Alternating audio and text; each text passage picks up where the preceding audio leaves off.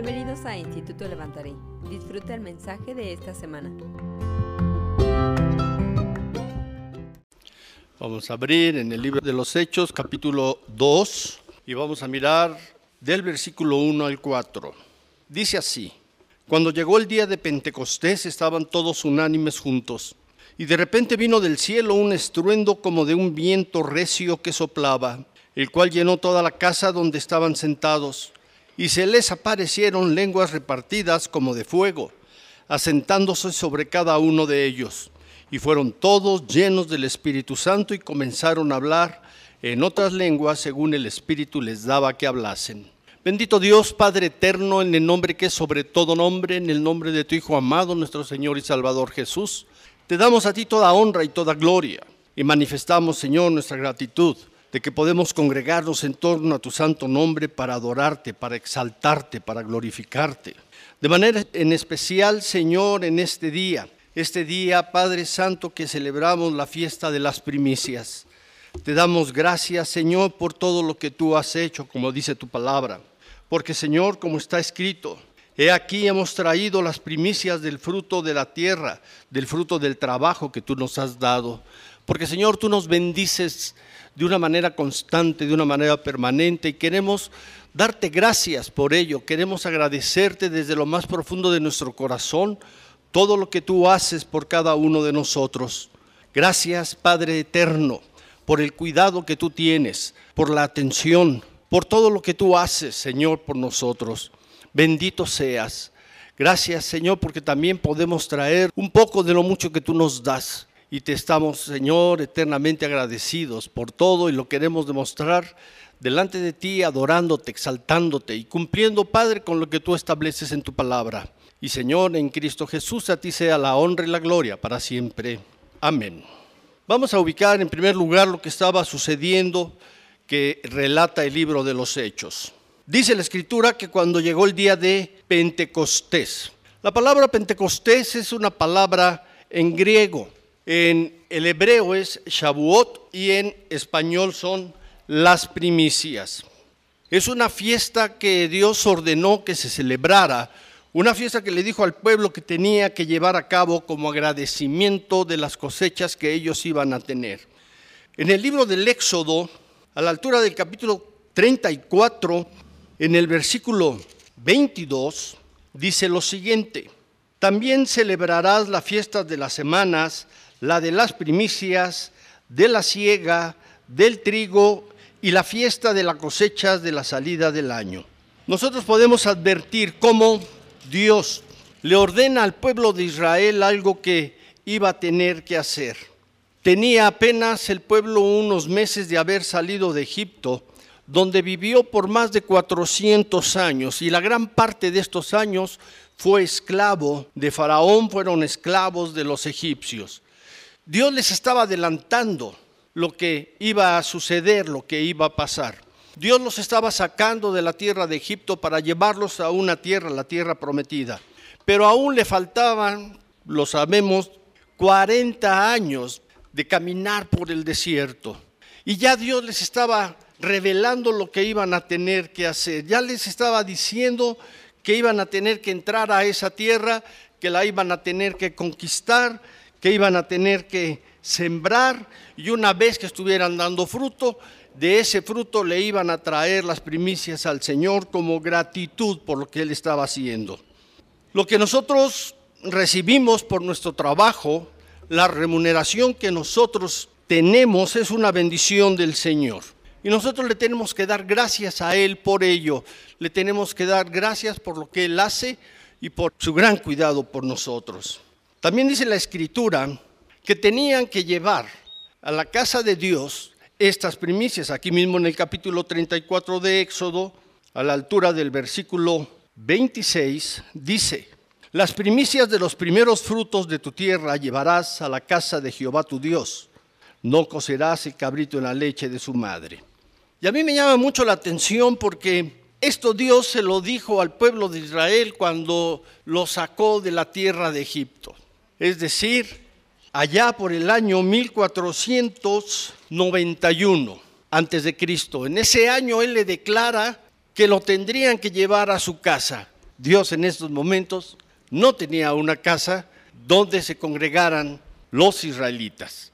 Y Dios ya les estaba diciendo, van a tener que hacer esto, de este modo, lo van a tener que hacer así.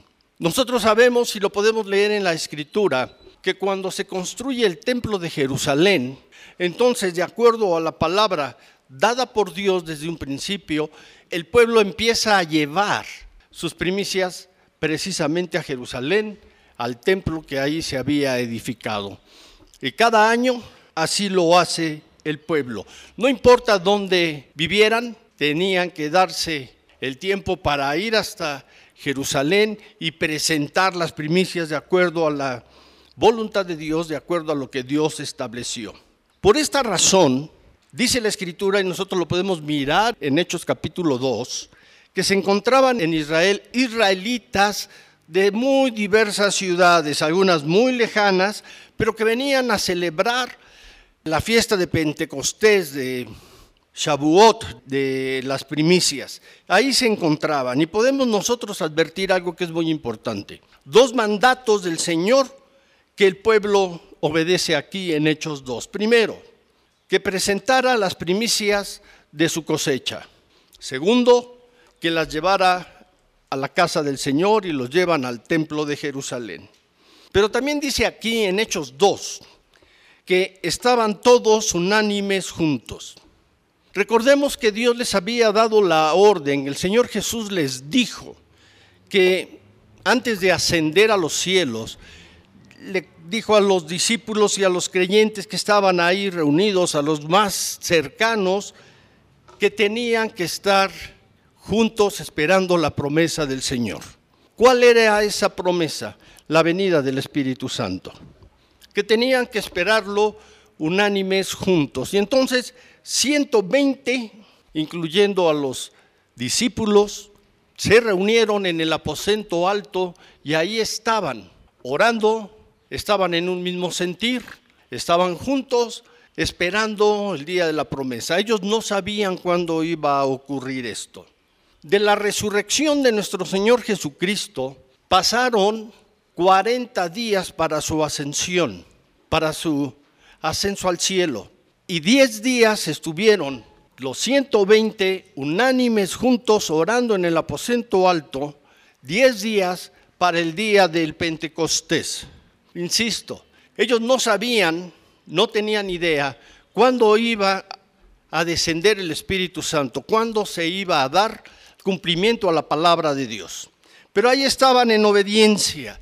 Una vez más, nosotros podemos advertir que la obediencia ahora de estos 120 jugó un papel muy importante para que Dios cumpliera con sus propósitos, para que viniera la promesa del Espíritu de Dios. Tenemos que resaltar el hecho de que no eran días fáciles los que estaban viviendo en Jerusalén.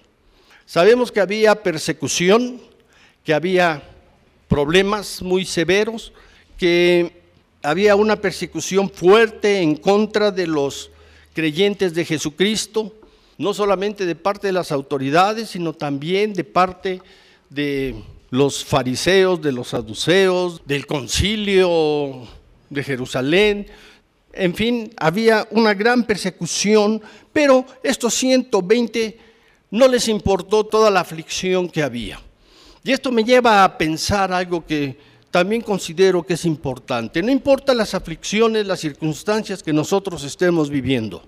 Si nosotros obedecemos lo que Dios establece, vamos a tener la bendición de Dios. Vamos a recibir las promesas que Dios tiene para nosotros. Esas promesas que aún nos ha hecho, las promesas que están en su palabra, se van a cumplir siempre y cuando nosotros hagamos lo que tenemos que hacer. Dios lo único que necesita para cumplir es que nosotros seamos obedientes a su palabra. Que nosotros hagamos lo que Él dice y entonces va a venir la bendición. No hay otra. Dios no tiene por qué retener una bendición si nosotros estamos cumpliendo. Yo puedo advertir cómo las órdenes que Dios le dio a estos 120 la cumplieron y fue posible que Dios hiciera la parte que le correspondía y trajo la bendición. Insisto, los creyentes de Jesucristo en esos días estaban escondidos, tenían miedo de ser llevados al concilio, tenían miedo de ser detenidos, encarcelados. Sabemos que un hombre por ahí, Saulo de Tarso, era terrible perseguidor de los creyentes, los detenía y los llevaba al concilio para que fueran juzgados, algunos eran crucificados, en fin, había una situación muy tensa en esos días. Sin embargo, el que ama al Señor obedece su palabra, obedece sus mandatos. Y si Dios te dice, haz, y tú lo amas, lo vas a hacer. No importa lo que se esté viviendo, lo haces. Dice la Escritura que al décimo día de la ascensión de nuestro Señor Jesucristo, es decir, al día 50 de su resurrección, entonces fue el día del Pentecostés. Y ese día sucede algo sorprendente. Dios hace siempre cosas maravillosas. Dice aquí en Hechos 2, versículo 2, de repente vino del cielo un estruendo como de un viento recio que soplaba, el cual llenó toda la casa donde estaban sentados, y se les aparecieron lenguas repartidas como de fuego, asentándose sobre cada uno de ellos, y fueron todos llenos del Espíritu Santo, y comenzaron a hablar en otras lenguas, según el Espíritu les daba que hablasen. Dios estaba llevando aquí, estaba manifestando el segundo evento más importante de toda la historia de la humanidad. El primero, sabemos, fue el nacimiento de nuestro Señor Jesucristo, la forma en la que nació. El segundo, la venida de el Espíritu Santo. En la antigüedad, el Espíritu Santo venía sobre alguna persona en lo específico, en lo particular, para cumplir un propósito y una vez cumplido ese propósito se apartaba de él. Es decir, que el Espíritu Santo venía, cumplía con algo y se iba. Así estaba el Espíritu de Dios, no permanecía. ¿Hasta cuándo dice la Escritura que permaneció? Cuando nuestro Señor Jesucristo se bautizó. Cuando Él emerge de las aguas, dice la escritura que descendió del cielo el Espíritu Santo como en forma de paloma, se posó sobre él y el Padre dijo, este es mi Hijo en quien yo tengo complacencia. Entonces, nosotros podemos advertir que ahí fue el Espíritu Santo ya permanente en nuestro Señor Jesucristo. Y ahora aquí en el Pentecostés estaba descendiendo el Espíritu Santo para posarse, para entrar en el espíritu del hombre y fusionarse a todos los creyentes que así lo deseaban, que así lo sabían. Fue por lo tanto un evento muy importante, el cual continúa dándose cada vez que alguien le dice al Señor, sí, yo te acepto, yo te recibo, yo quiero caminar conforme a tu propósito, quiero de tu Espíritu Santo, quiero que venga a mí. Y no, por lo general, en el momento que salimos de las aguas al ser bautizados, desciende del mismo modo que descendió en Jesús el Espíritu Santo y se fusiona nuestro espíritu y ya no vuelve a separarse. Es como que quedara amalgamado con nuestro espíritu. Y así va a estar y jamás se va a separar. Siempre va a estar con nosotros. Insisto que Dios pudo llevar a cabo este derramamiento del Espíritu Santo en todos los que ahí estaban, debido a la obediencia de esos 120. Dice la escritura que ahí estaban unánimes juntos, vino un viento recio que llenó el aposento alto y sobre todos el Espíritu Santo se posó. Y sobre los 120 y en ellos empezó a hablar, se empezaron a hablar en nuevas lenguas, se empezaron a hablar lenguas que ellos no conocían. Y esto fue posible por la obediencia de estos 120 ahí reunidos, reunidos en oración, en un mismo sentir, en un mismo pensar. No estaban reunidos criticándose, juzgándose, hablando unos de otros, estaban unánimes juntos, orando, clamando al Señor para que las promesas de Dios se cumplieran. Jesucristo les había dicho, vamos a ver aquí en Hechos capítulo 1, versículo 8. Jesucristo les dijo, pero recibiréis poder cuando haya venido sobre vosotros el Espíritu Santo, y me seréis testigos en Jerusalén, en toda Judea, en Samaria y hasta lo último de la tierra. Habiendo dicho estas cosas, viéndolo ellos, fue alzado y le recibió una nube que le ocultó de sus ojos. Por lo tanto, nosotros podemos advertir cómo esta promesa del Señor Jesús, el Señor Jesús les está diciendo, yo ya les declaré, yo ya les dije. Leemos en el Evangelio que en varias ocasiones el Señor les habló sobre la venida del Espíritu Santo. El Señor Jesús les dijo, no se van a quedar solos, yo me voy, pero va a venir el fiel consolador, va a venir a ustedes. Por lo tanto, no estén tristes, no se entristezcan porque van a recibir poder. Van a recibir poder por esta venida del Espíritu del Espíritu de Dios. Y ahí estaban estos 120 hablando en lenguas. Imagina qué momento tan especial.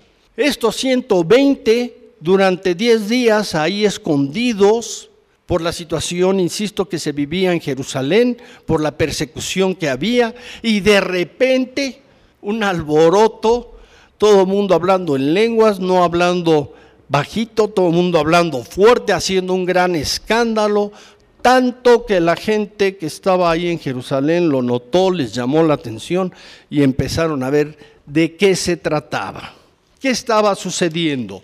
Estaban los presentes ahí, los que habían ido al Pentecostés, que habían llevado sus primicias, estaban viendo que algo estaba ocurriendo, algo extraño algo diferente. Estaban hablando en un idioma que ellos conocían, que ellos entendían. Vamos a mirar en Hechos 2, versículo 5.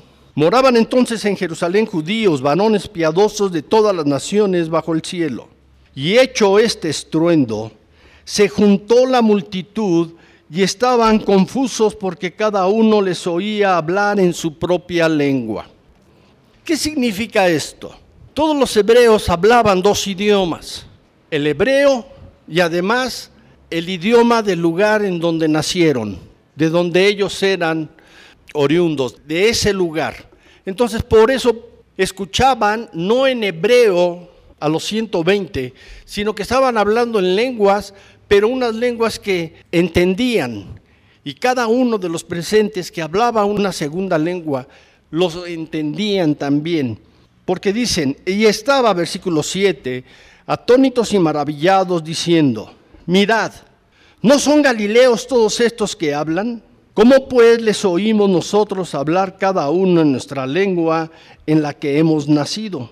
Partos, medos, elamitas y los que habitamos en Mesopotamia, en Judea, en Capadocia, en el Ponto y en Asia en Frigia y en Panfilia, en Egipto y en las regiones de África más allá de Sirene, y romanos aquí residentes, tanto judíos como prosélitos, cretenses y árabes, les oímos hablar en nuestras lenguas las maravillas de Dios, y estaban todos atónitos y perplejos, diciéndose unos a otros, ¿qué quiere decir esto?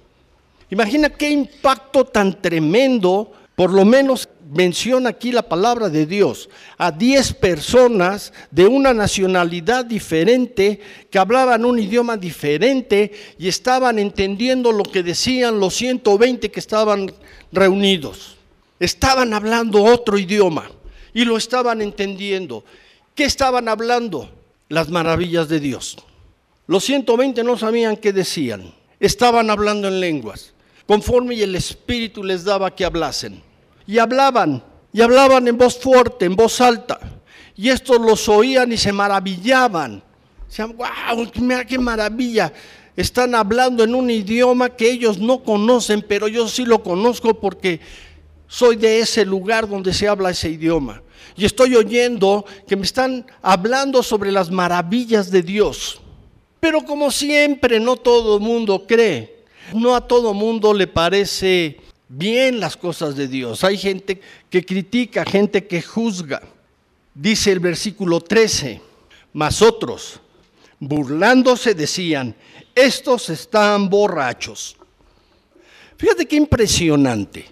Mientras unos dicen, qué maravilla, me están hablando, me están testificando de Dios, Otros dicen, estos están borrachos.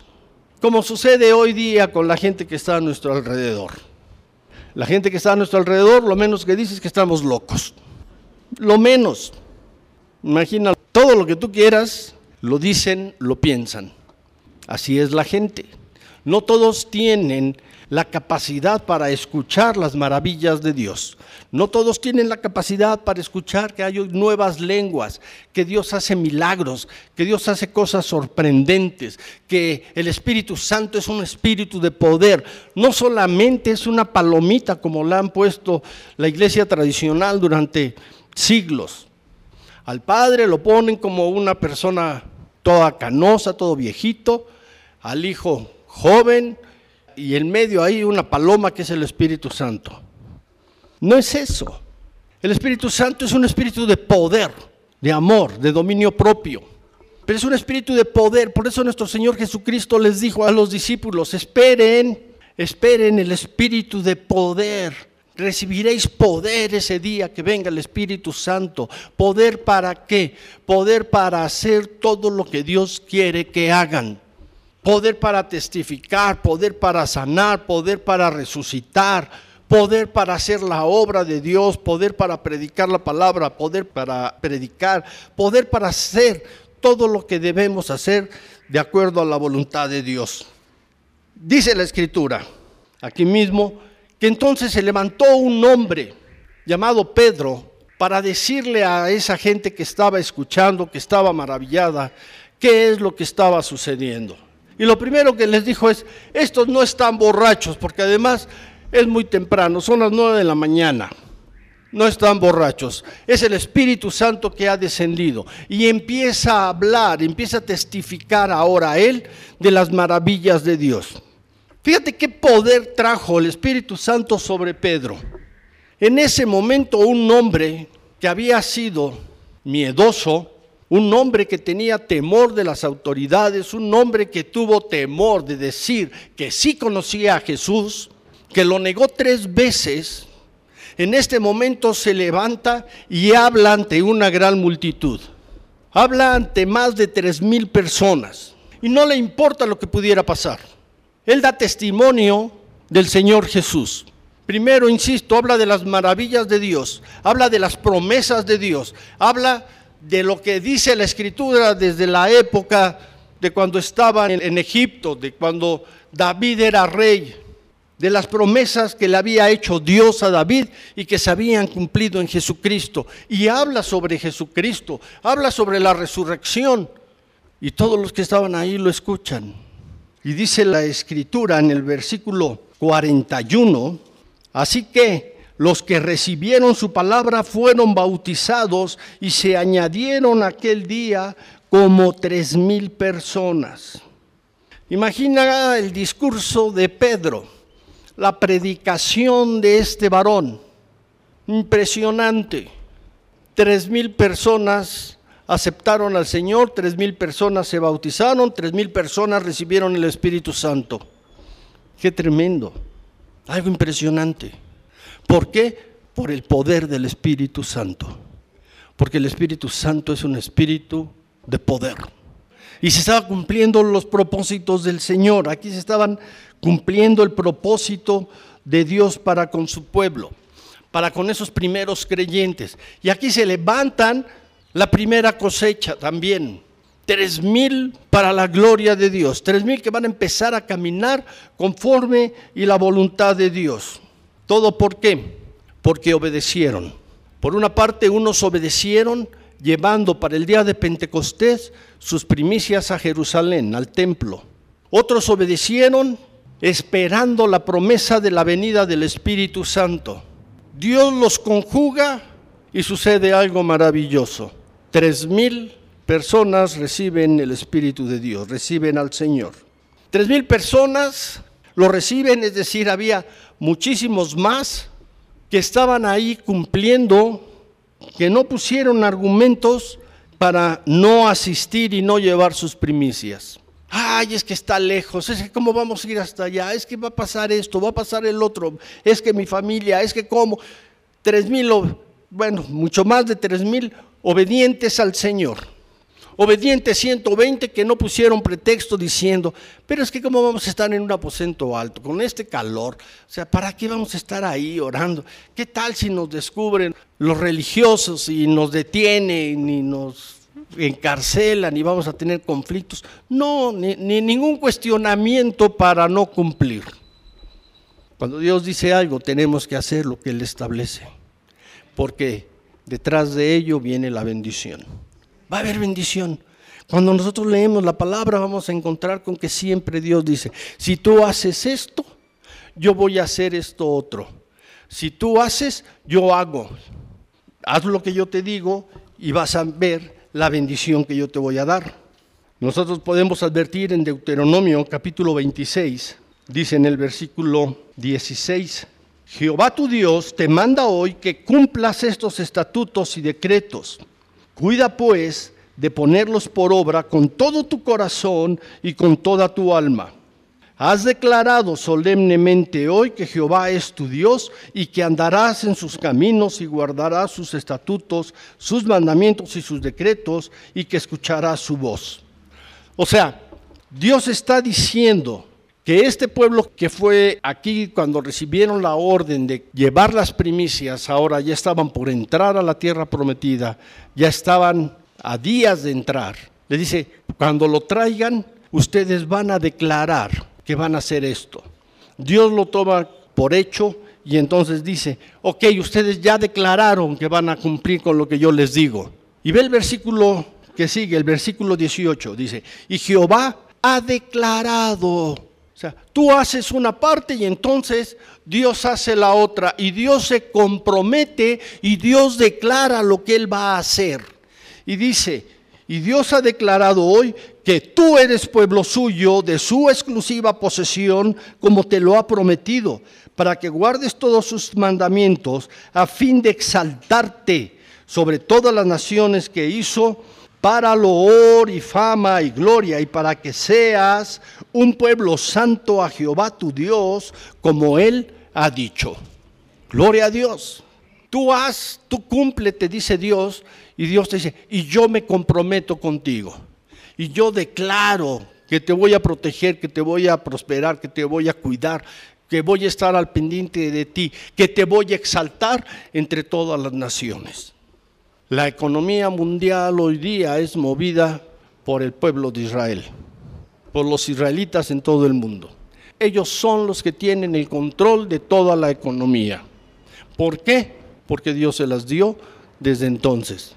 ¿Por qué? Por el cumplimiento de su voluntad, porque el pueblo hizo lo que el Señor le dijo que hiciera. Y a mí me llama mucho la atención eso porque nosotros estamos posicionados en un momento en el cual podemos ser muy bendecidos más allá de lo que nosotros nos imaginamos, de lo que nosotros pensamos, si hacemos lo que el Señor establece que hagamos. Cuando nosotros obedecemos la palabra de Dios, cuando obedecemos lo que dice la Escritura, nosotros nos estamos posicionando para ser bendecidos. Le estamos diciendo al Señor, aquí estoy, yo estoy cumpliendo, haz que tus promesas vengan a mi vida. Y aunque no se los digamos, nos estamos posicionando en ese momento, en un momento correcto para recibir bendición. Así es. Y Dios es fiel. Y Dios va a cumplir con todo lo que dice. No necesitamos ni presionarlo, ni le necesitamos decir, oye Dios, es que tú dijiste que ibas a hacer y no has hecho. Dios ya, ¿sí te acuerdas lo que tú declaraste, lo que tú dijiste en tu palabra? No necesitamos, hagamos nada más lo que Él dice que tenemos que hacer y entonces todo vendrá a nuestra vida. Nosotros no podemos esperar que Dios cumpla sus promesas si nosotros no cumplimos con la parte que nos corresponde cumplir. Así de sencillo.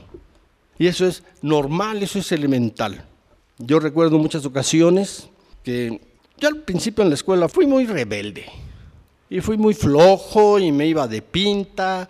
En la secundaria yo empecé ya a irme de pinta, en la preparatoria no se diga, perdí un año en la preparatoria. Ya después en la carrera ya como que me enderecé, pero la preparatoria fue un desastre. Y mi papá se cansaba de hacerme promesas para ver si alguna pegaba y yo me enderezaba. Y siempre me decía, mira, tráeme buenas calificaciones y yo te voy a dar esto. Y yo voy a hacer el otro. No repruebes ninguna materia y mira, y, y venían promesas, promesas que nunca vi. No porque él no cumpliera, sino porque yo no cumplía. Iba mal en la escuela, reprobaba materias, era un desastre. Pero había cosas que yo luego le decía a mi papá que me diera, como que se me olvidaba. Y entonces le decía, oye, me dijiste que me ibas a dar esto. ¿Qué pasó? No me lo has dado. Y de inmediato me decía, ni te lo voy a dar. Reprobaste, no te lo voy a dar. Ya en la licenciatura, ya que me enderecé, ya no me hizo promesas. Bueno. No, ya no, importó, ya, ya era yo grande. Y yo puedo advertir cómo Dios es muy así. Dios nos dice, haz esto y yo voy a hacer. Cumple con esto y yo te voy a cumplir con esto otro.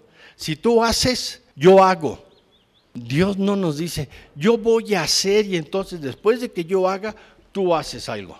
No, podemos advertir siempre, y si tú haces, yo voy a hacer.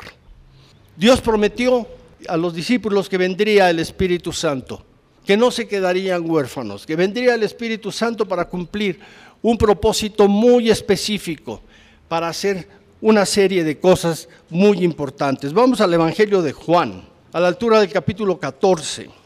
En primer lugar, vamos a ver cómo Jesucristo hace una promesa. Versículo 15 dice, si me amáis, guardad mis mandamientos. Si tú me amas, guarda mis mandamientos. 16. Y yo, dice el Señor Jesús, y yo rogaré al Padre y os dará otro consolador para que esté con vosotros para siempre. Es decir, Jesús está diciendo algo, tú, si me amas, guarda mis mandamientos y si tú los guardas, entonces yo le voy a decir al Padre que envíe un consolador para que esté contigo para siempre un consolador que esté en ti y que no se vaya, que permanezca. El Espíritu Santo, Él es quien va a estar, no se va a ir, va a permanecer en ti. Cuando tú estés triste, cuando tú estés decepcionado, cuando tú estés afligido, cuando tú tengas problemas, cuando tu corazón no encuentre paz, mira, en ti está el Espíritu Santo, que es un espíritu de consolación y te va a consolar y te va a fortalecer. Ora, busca el rostro del Señor y el Espíritu Santo te va a llenar. No hay nadie que te pueda dar palabras de consuelo como lo que el Espíritu Santo hace en tu interior para levantarte, para fortalecerte. No la existen. Yo cuando me veo en la necesidad de ir a algún velorio, algún sepelio, que a mí en lo personal, ya se los he dicho en muchas ocasiones, no me gusta, no es algo que me agrade. Y como sé que a muchos yo los libero de tener que ir a mí sepelio, no me voy a sentir. Si quieren, no vayan, no hay ningún problema, en verdad. Yo puedo ver la aflicción de la gente. Los seres, los familiares más cercanos, más queridos, sufren mucho por la pérdida de alguien. No importa que sean creyentes, se sufre. Y se sufre porque físicamente ya no vas a estar con esa persona, esa persona no va a estar contigo y se sufre. Y no existen palabras que tú puedas decir que consuelen un corazón que en esos momentos está tan adolorido. No las existen, no las hay. ¿Qué decir? ¿Te acompaño en tu dolor? Pues tan vacío, eh, seguro. Sabemos que ni lo sentimos así, ni va a ser como lo siente la persona. Ay, ya sabes lo que siento. No, pues no. ¿Qué podemos decir? Entonces es tan complicado, tan terrible complicado, desde el momento en que llegas, ¿cómo saludas a una persona, a la más cercana del difunto? Buenos días, buenas tardes. No, yo en lo personal no sé ni qué decir.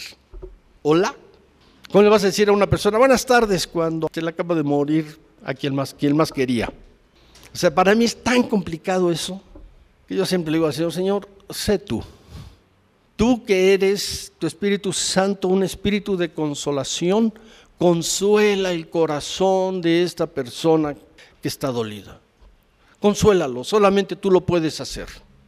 Y nuestro Señor Jesucristo le estaba diciendo, a sus discípulos, le voy a pedir al Padre que envíe ese espíritu de consolación porque yo ya no voy a estar. Tres años, más de tres años, el Señor Jesús estuvo con sus discípulos. Yo creo que fue extraordinariamente maravilloso.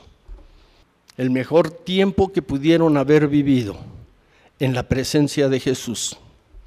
Y que te lo quiten, qué dolor tan profundo. ¿Qué necesitaban? Un espíritu, necesitaban alguien que les consolara en esos momentos tan complicados. Y Jesús estaba diciendo, yo voy a pedirle al Padre que lo envíe.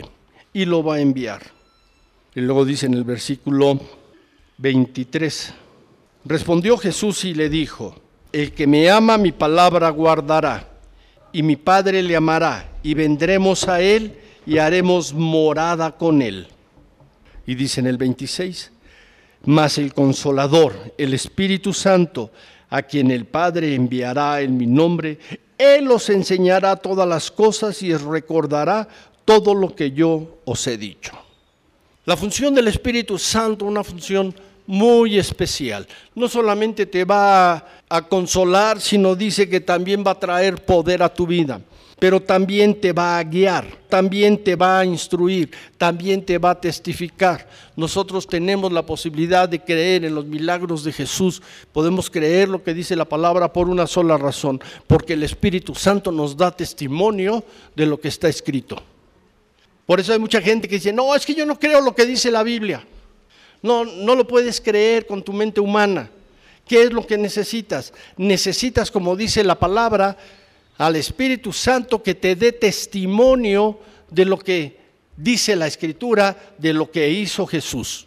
Lo necesitamos, si no, no vamos a creer. ¿Quién te redarguye de pecado? Tú porque puedes decir, soy pecador, Padre, pequé, perdóname, porque el Espíritu Santo es el que te redarguye de pecado. Mientras el Espíritu Santo no te redarguye, tú no puedes reconocer, no puedes aceptar que pecaste. Es el Espíritu de Dios. Y nuestro Señor Jesucristo dice, y este espíritu es el que va a venir. Es por ello, por ese espíritu de poder, que nosotros podemos hacer lo que Jesús dice que haríamos.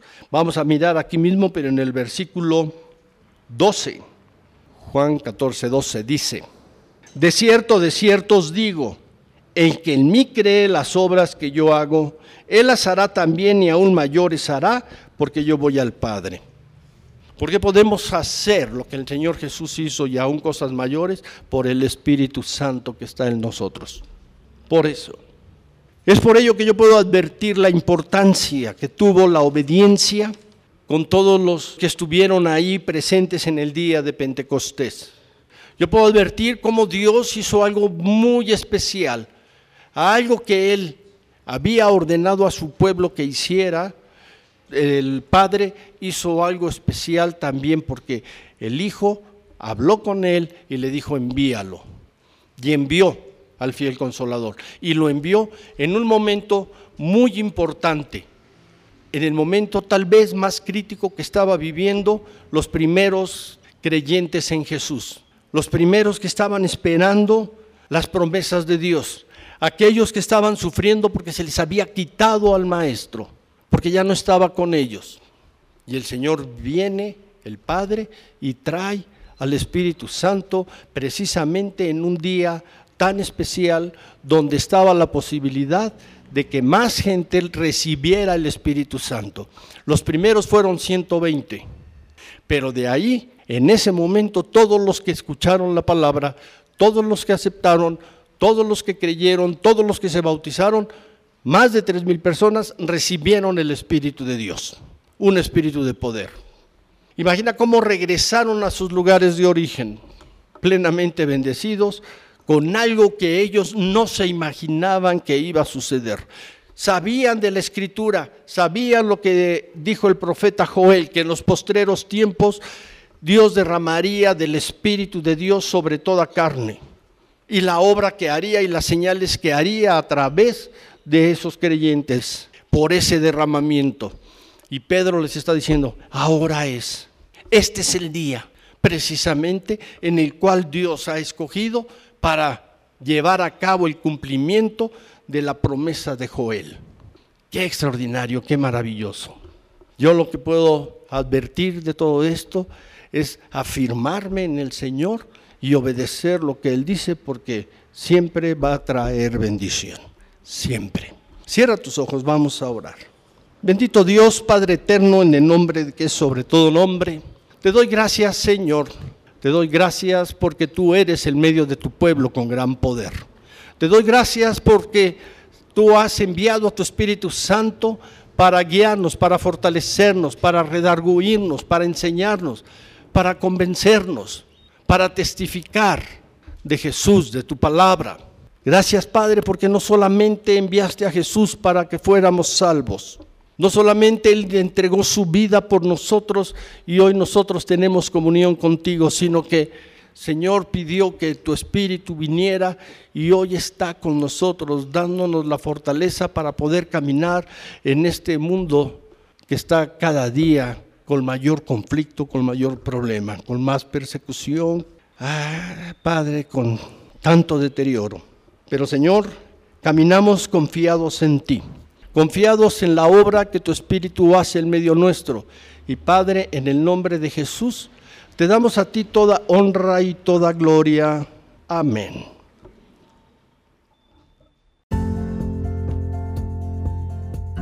Gracias por habernos escuchado esta semana.